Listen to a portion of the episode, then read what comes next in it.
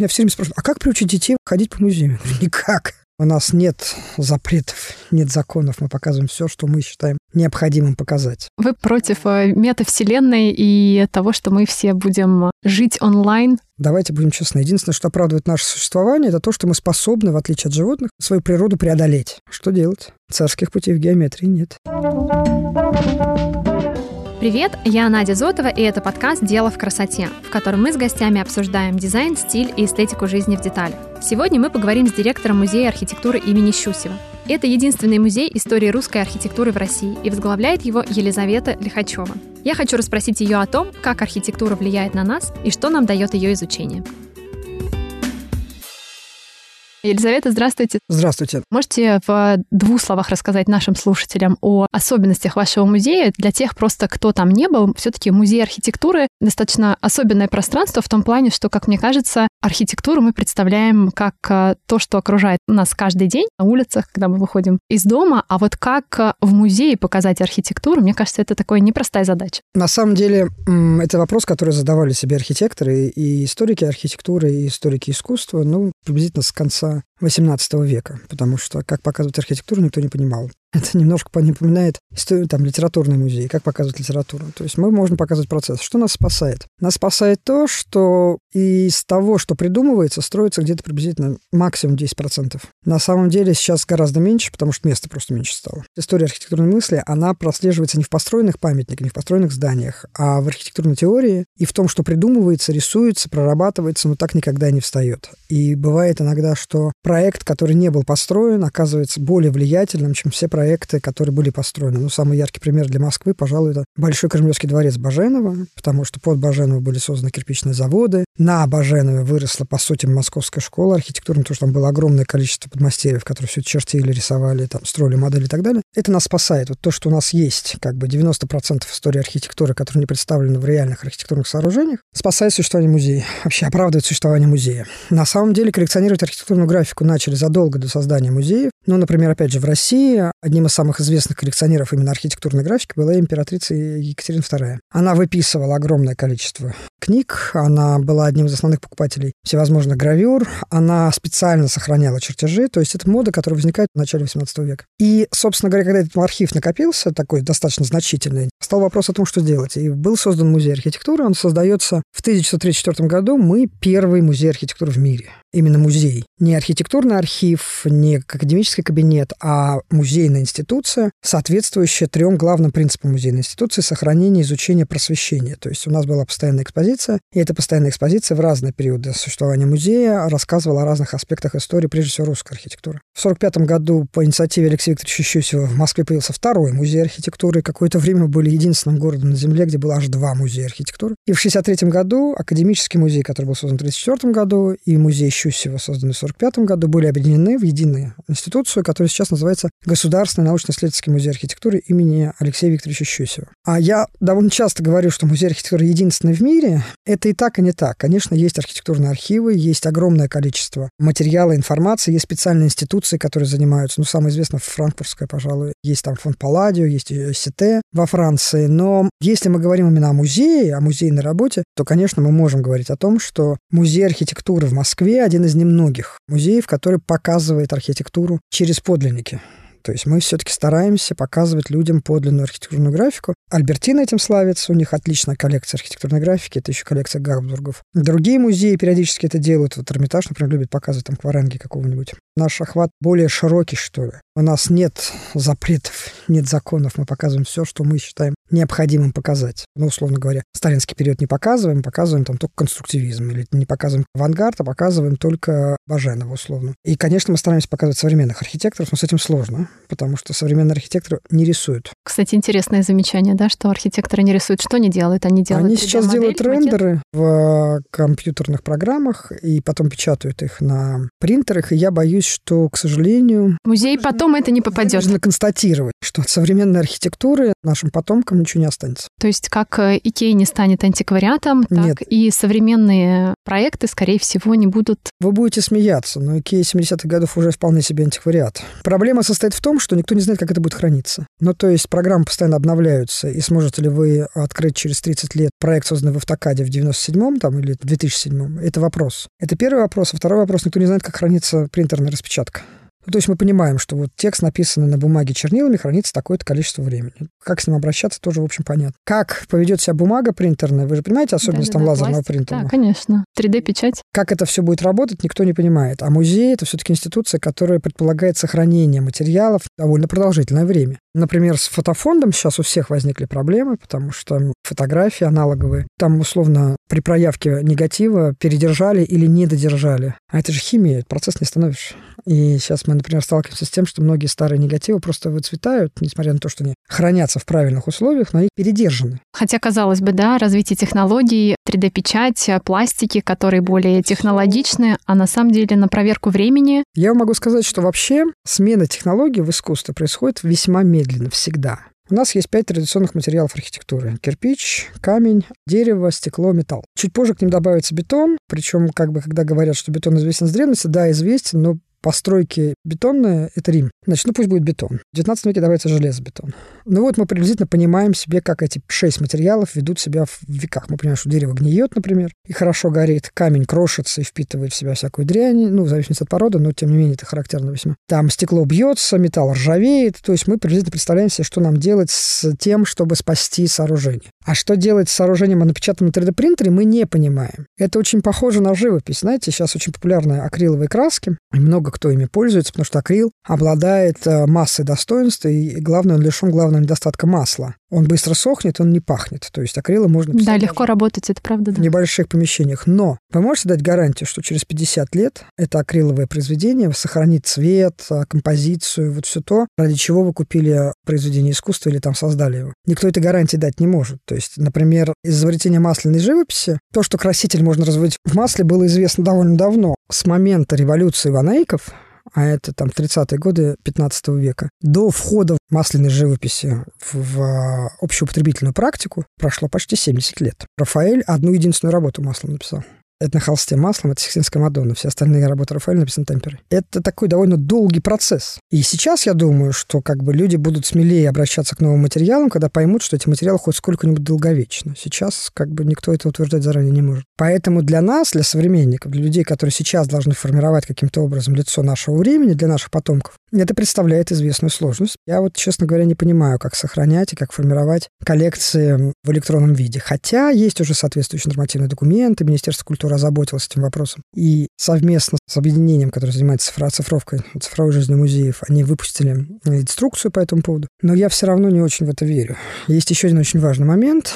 Это электричество. Есть электричество, есть проект. Нет электричества, нет проекта. Никто не может гарантировать, что электричество будет всегда. Да, кстати говоря, наверное, мало кто об этом задумывается, кроме как э, вот... э, Ну, это часть моей работы. Да, кроме как вас, да, и получается, что ваша работа еще более усложняется. Ну, наверняка у вас есть задача в плане привлечения посетителей, ваших зрителей, организации выставок. Я могу предположить, что это не очень простая задача, да, потому как, наверное, сделать такую блокбастер-выставку Серова, когда будут выносить двери в музей. Я не сравниваю, да, что это проще или сложнее, но тем не менее, да, показать архитектурную графику. Ну, потому что язык архитектуры сложнее, чем язык живописи. Почему, кстати говоря? Живопись вы можете оценить по большому количеству критериев. С архитектурой все сложно. Вы смотрите не само архитектурное сооружение, вы смотрите на его изображение. Неважно, кто его сделал. Фотограф талантливый, или художник, или сам архитектор этого, или его подмастерье никому не известно. Это вообще не имеет никакого значения. И нужно обладать известным воображением и уметь построить 3D-реконструкцию в голове этого сооружения. Сейчас делать этого никто не хочет. Все хотят, чтобы мы за них построили 3D-реконструкцию. Это дико популярно. А, кстати, да, вот VR-технологии, надеть очки и... Все живут в мире Майнкрафт. Мир Майнкрафта пытаются перенести в реальность. И это ужасно раздражает, на самом деле. Вы против э, метавселенной и того, что мы все будем жить онлайн? Я не верю в это. Не верите, правда? Как интересно. А почему? Ну, потому что человек остается человеком. То есть все-таки нужно общение и жить нужно все-таки в хорошей архитектуре, а не в коробке. Человек социальное существо. Он неизбежно будет общаться с себе подобными. Ну, то есть есть гики, в Японии там даже для них термин специально придумали. Люди, которые никогда не выходят за пределы своей квартиры и живут только в виртуальном мире. Такие есть, но такие всегда были. Там процентов 5-6, наверное, от населения Земли. Может, меньше, может, больше, не знаю, не считала. Но я не верю в то, что люди идут в виртуальный мир. Не верю. И поэтому я не верю во все эти 3D дополненной реальности. Обратите внимание, что некоторое время, ну, вот простой пример. Помните, вышел фильм «Аватар»? 10 лет назад. И все понеслись сделать, э, значит, 3D-фильмы немедленно. Уже готовые фильмы превращались в 3D, больше всего досталось Гарри Поттеру и без того несчастному. Бум схлынул, и сейчас найти 3D-фильм довольно тяжело уже, кроме тех фильмов, которые специально для этого выпускаются. Ну, наверное, сейчас все ушло в игры, то есть туда вот направлены все технологии, и сейчас развивается там 3D-одежда, 3D-украшения, все для соцсетей. Это все фейковая экономика. Как это, NFT? NFT, да. Туфта полнейшая. Это же просто полный бред. Акт физического владения заменяется актом владения чем-то. Кодом. Где-то что-то так. Я не верю в это. Я просто не верю в это. То есть все-таки выставки материальные, они продолжат существовать, и люди продолжат. Если люди принципиально эволюционно не изменятся, и не, у нас не появится, например, возможности через... Или техника не изменится в такой степени, что, играя в игру, вы будете передаваться ощущение вашего персонажа. Люди окончательно в виртуальность не погрузятся. Я просто, как мне кажется, неплохо понимаю природу человека. Давайте будем честны. Единственное, что оправдывает наше существование, это то, что мы способны, в отличие от животных, свою природу преодолеть. Мы можем создавать красивые вещи, мы можем восхищаться красивыми вещами. Ну вот я хотела сказать, что все-таки эти люди и создали те самые прекрасные памятники. Вопрос состоит в том, что люди способны преодолевать земное притяжение в буквальном и переносном смысле этого слова. Они способны преодолеть свою природу. Не все, но большинство. И вот это то, что мы способны мыслить, то, что мы разумны, то, что у нас есть потребность в искусстве, то, что у нас есть потребность в философии, потребность в прекрасном вообще и потребность потребность нематериальных каких-то ценностях дает нам право загаживать эту прекрасную планету. Но, когда мы с вами говорим о продвижении новых технологий, заметьте, что интернет и вообще все новые технологии, они направлены на то, чтобы люди как можно меньше шевелились. То есть направлены на удовлетворение нашей основной базовой природы. Не двигаться. Чтобы тебе прям... Сохранять стабильность. Клювики принесли, значит, еду, игру, любовь, сериальчик новый, поездочки куда-нибудь. Вот это идеальный мир такой. Но интернет существует сколько? 20-30 лет уже, да? Значит, но не берем первые 15 лет, это был не интернет, сплошное недоразумение для гиков. Значит, последние 10-15 лет интернет развивается гигантскими скачками. Если я уверенно пользуюсь интернетом с конца 90-х, я помню, как это было по диалапу. Сейчас мои воспоминания, это все равно, как если бы моя бабушка вспоминала, как она ездила на дилижансе почтовом. Бабушка дожила от дилижанса до метро или там до самолетов, а я от диалапа дожила до проводного и беспроводного интернета, интернет на высочайших скоростях, который позволяет смотреть потоковые видео очень высокого качества. То, что было невозможно себе представить там еще 10 лет назад, там, чтобы сериал посмотреть, надо было выкачать компьютер. Это была целая история, короче говоря. По идее, люди должны окончательно в виртуальность сейчас уйти. Они не уходят. Так вот, это лучше всего показала эпидемия. То есть пришел ковид, все мы заперлись практически на полтора года в своих домах. И первых месяца было вообще отлично. Чудесная история. Ты Наконец-то, да, можно дома. Ты можешь спать, ты ничего не происходит. У тебя вообще такой, да, жизнь поставлена на паузу. Через три месяца начались проблемы, а через полгода народ взвыл. И все захотели в рестораны. В рестораны, в офисы.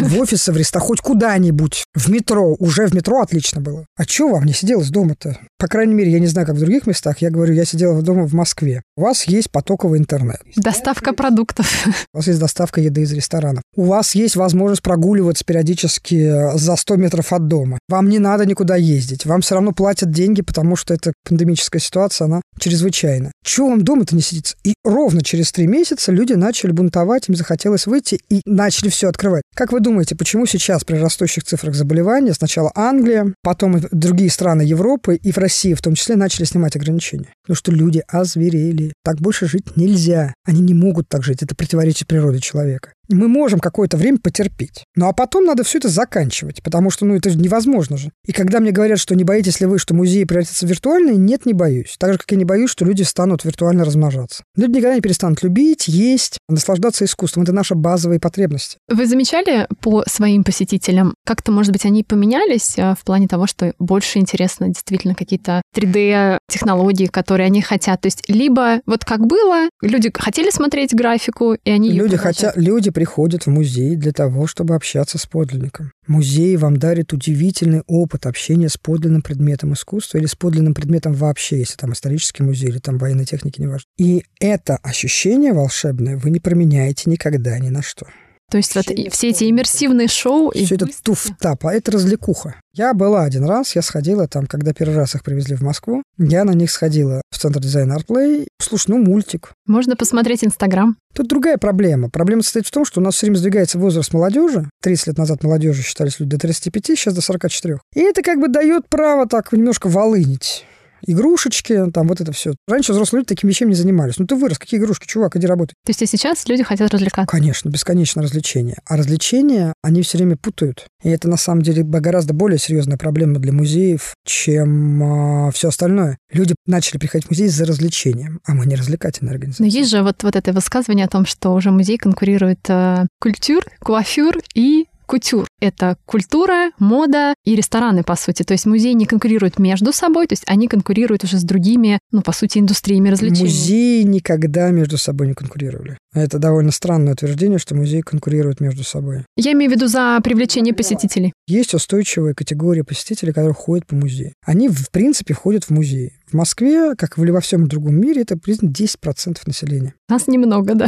Везде немного, я вас уверяю. Вот я имел чудесную возможность в прошлом марте оказаться в Риме. И не было никого в городе, город был закрыт. Для да, я тоже была как раз э, примерно в это же время. Был пустой Ватикан. И я была в шоке. Я стояла в Сикстинской капелле, да. Одна. Я тоже пережила этот э, невероятный опыт. Невероятный experience. Где все эти волшебные люди, которые, по идее, как бы мы обычно говорим, что вот в России необразованная публика, туфта все это полнейшее. Публика везде одинакова. В России, в Италии, во Франции, в Англии, в США, особенно в США. 10% у нас людей, которые ходят. И вот за эти 10% конкурируют театры, музеи, библиотеки, книжные магазины. Это кинотеатры, некоторые, не все, некоторые. Это те люди, которые испытывают потребность в искусстве и понимают, что они свою потребность могут удовлетворить только получив общение с подлинным предметом. И в данном случае я имею в виду под подлинным предметом книжка бумажная, реальная картинка, реальный спектакль когда ты приходишь, там вот какие-то странные люди изображают из себя других странных людей. Вот, а ты сидишь в большом темном зале и хлопаешь периодически.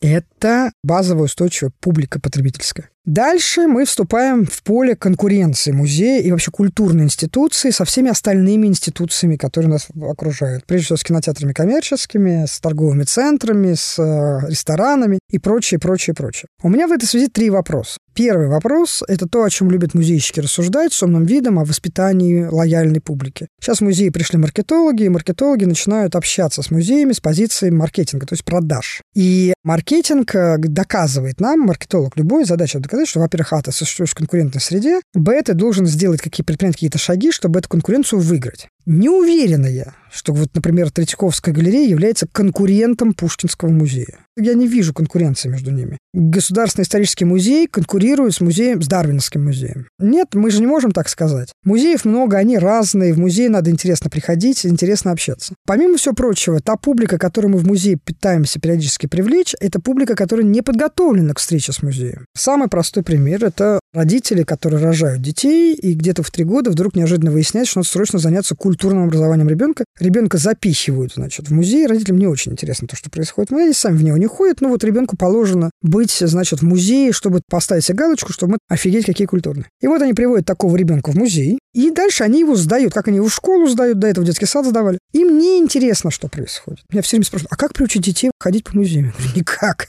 Сами ходите в музей, вам интересно будет, и вашему ребенку будет интересно. А если вы приходите, сдаете ребенка музейному педагогу, и дальше удивляетесь, почему вашему ребенку это неинтересно, потому что это вам неинтересно. Ну да, дальше же дома это не обсуждается, это частная лекция, и на этом все. Есть еще один очень важный аспект. Они начинают относиться к музею как к месту, где оказывается услуга. Я ненавижу слово «услуга». Когда мне говорят, что мы пришли к вам за услугой, я говорю, за услугами приходят в другие заведения. В музей вы приходите за удовлетворением своей базовой потребности. Вы приходите в ресторан. Что вы требуете от ресторана? Чтобы там было чисто, чтобы еда была свежая и по возможности вкусная. И если у вас есть выбор, вы начинаете это озвучивать. И вы понимаете, что вы выбираете один ресторан, а не выбираете другой, потому что вы, например, любите азиатскую кухню, не любите индийскую. Когда вы приходите в музей, вы приходите за удовлетворением базовой потребности, и вы приходите учиться.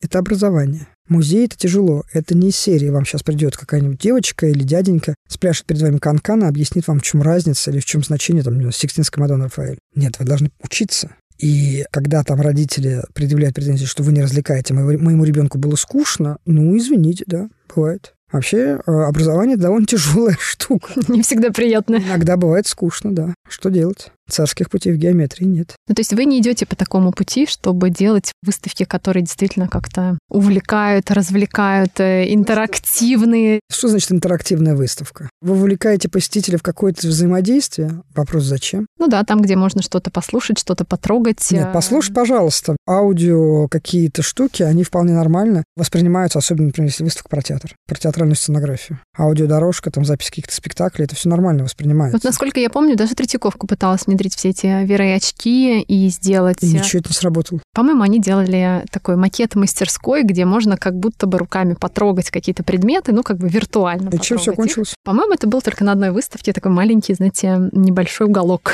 Это стоит бешеных денег для того, чтобы сделать это хорошо. И это абсолютно бессмысленная вещь. Ну, в смысле, зачем? То есть вы за классический подход? Конечно.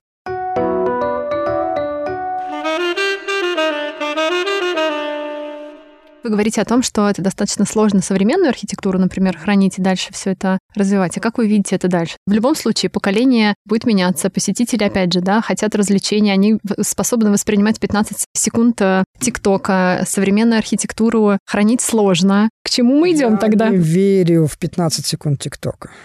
Я наблюдаю две тенденции. Во-первых, более позднее взросление. 200 лет назад, 15 лет ты уже невеста. Иди детей рожай давай.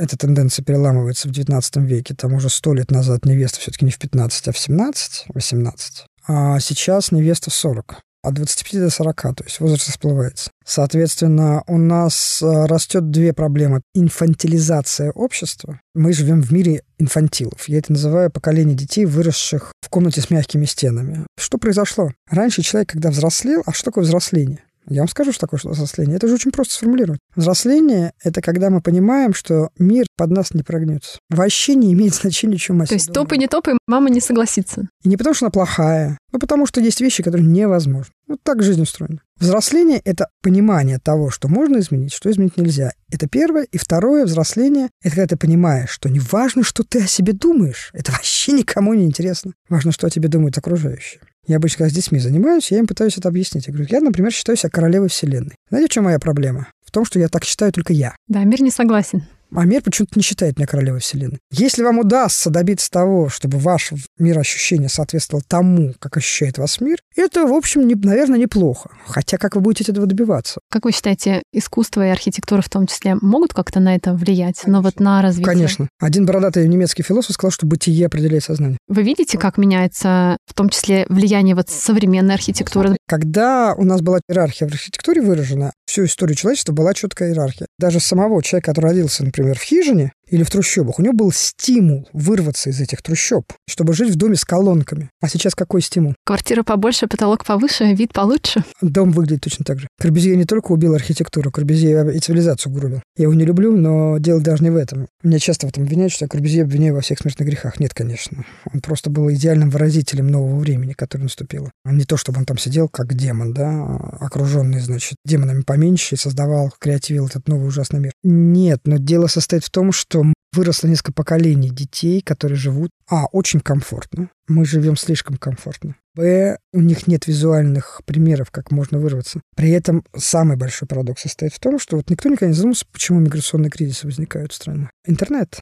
Люди, которые живут в нищете, видят, как живут богатые. Но у них совершенно отсутствует корреляция между богатством и работой. То есть они видят только внешнюю картинку, Конечно, да, результат. Условно Ким Кардашьян или как этот рэпер татуированный с немецкой фамилией. Morgenstern или там Даня Милохин. Они для них люди, которые просто сняли видосик, несколько видосиков, и стали миллионерами. И они ничего не делают, они теперь тусят, у них все хорошо по жизни, они прекрасно себя чувствуют. Ну да, они хотят так же. И они не понимают. А при этом вот э, Москву недавно признали одним из э, лучших э, и самых удобных городов для жизни, по-моему, по версии ООН. Не знаю, читали вы или нет. Москва один из самых удобных городов мира, это абсолютно честно. Я могу рассказать забавную историю. Я однажды, еще до пандемийной эпохи, поехала в Канаду. У меня открывалась выставка, это был крупный город, не какая-нибудь там деревня. Был Монреаль, такой самый европеизированный город Канады. Я там попыталась заплатить Google Pay в ресторане. И на меня девушка говорит, а у вас другие, у вас есть деньги? Я говорю, есть у меня деньги, не переживайте. Я говорю, а почему у вас не работает? Она говорит, ну, у нас нигде, у нас вообще никто не пользуется. Я говорю, подождите, у вас же здесь это придумали где-то, вот на вашем континенте как минимум. Она говорит, а где работает? Я говорю, в России работает везде. Я вообще, да, забыл, когда я последний раз наличные с собой носила. У меня есть масса вопросов к городу Москве и к властям московским, но объективно город Москва – это удобный для жизни город. Это факт. А как вы оцениваете современную архитектуру и, например, э, реконструкцию тех же самых музеев, которые сейчас открываются? Почему это доверяют э, иностранным архитекторам всегда? То есть это вопрос большого имени, это вопрос маркетинга? Во-первых, не всегда. Пушкинский музей реконструирует меганом, это Юрий Григорян. Не всегда. Почему опыта у нас нет?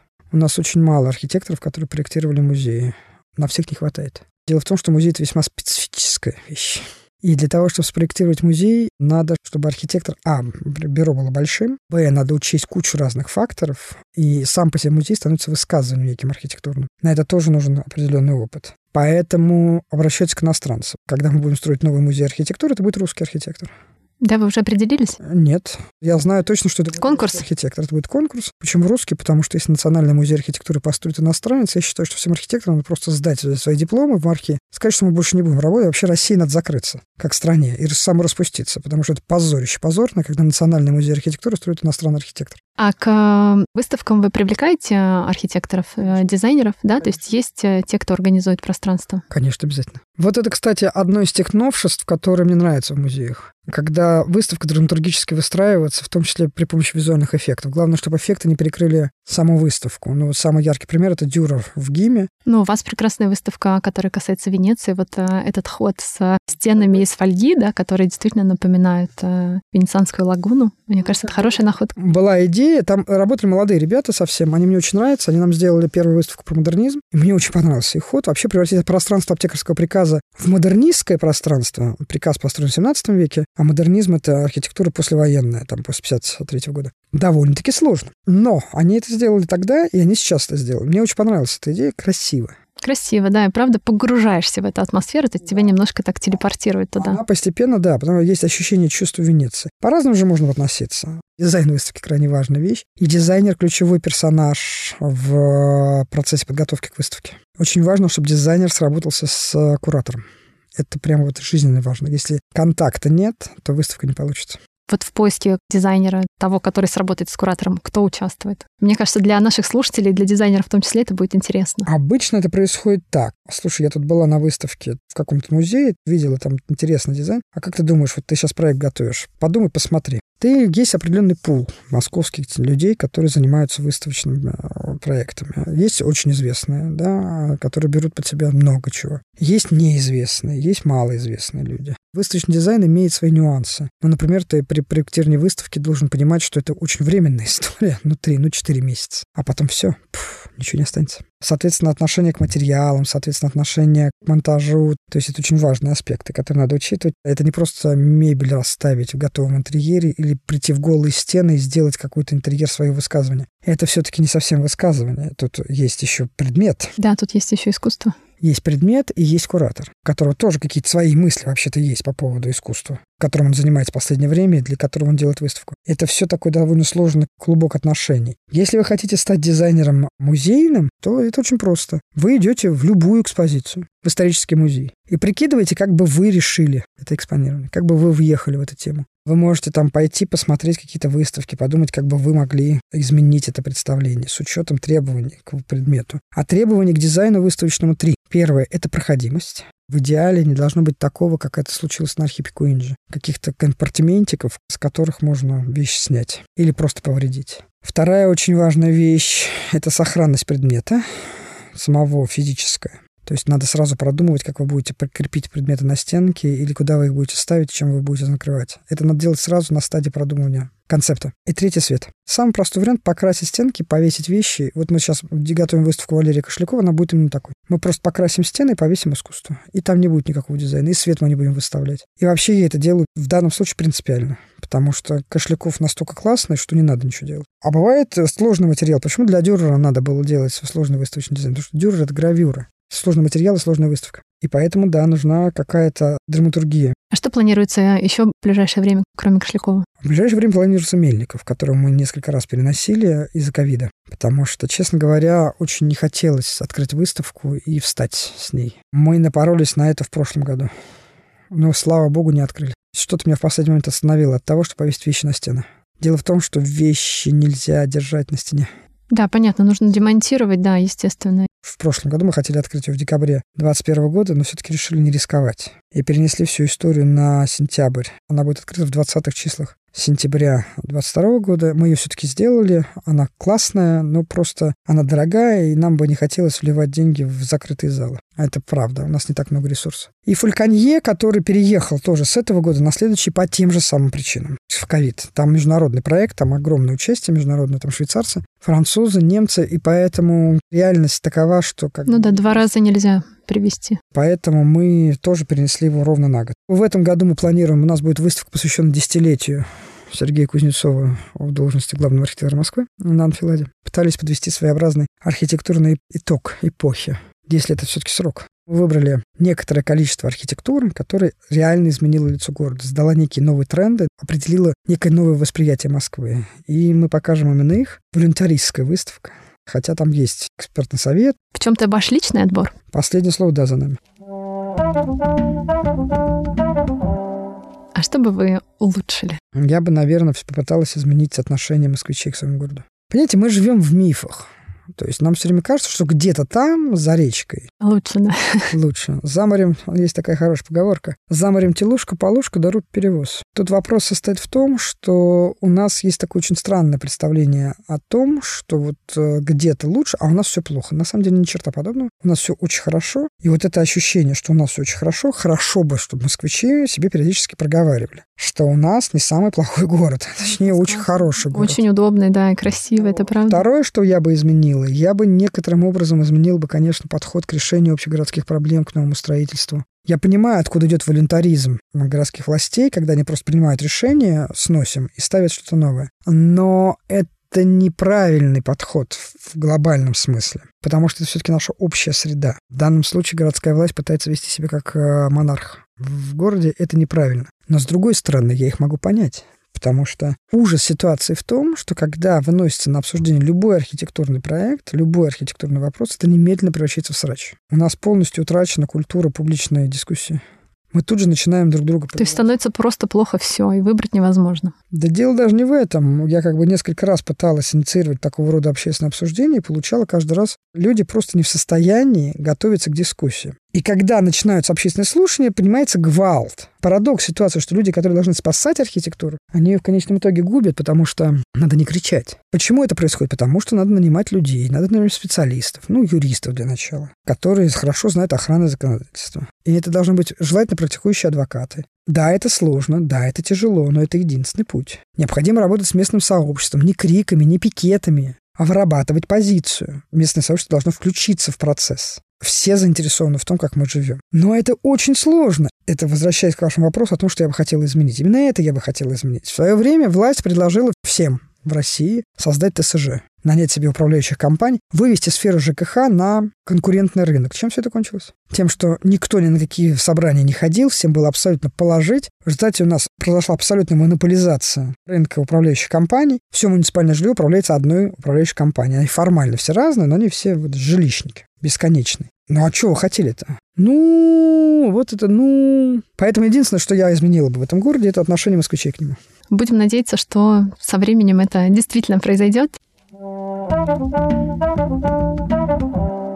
Завершить нашу прекрасную беседу я бы хотела нашим традиционным блиц-вопросом. Посоветуйте, пожалуйста, нашим слушателям один вдохновляющий фильм, книгу и инстаграм-аккаунт. Про инстаграм не спрашивайте, я не смотрю инстаграм. Ну, в смысле, я там вообще не, не это самое. И сделать нечего, подпишитесь на мой. Вдохновляющий фильм. Это сложно, потому что те фильмы, которые вдохновляли меня, их сейчас никто не смотрит. Фильмы, которые вдохновляют людей сейчас, не смотрю я. Я люблю советский кинематограф до определенной поры.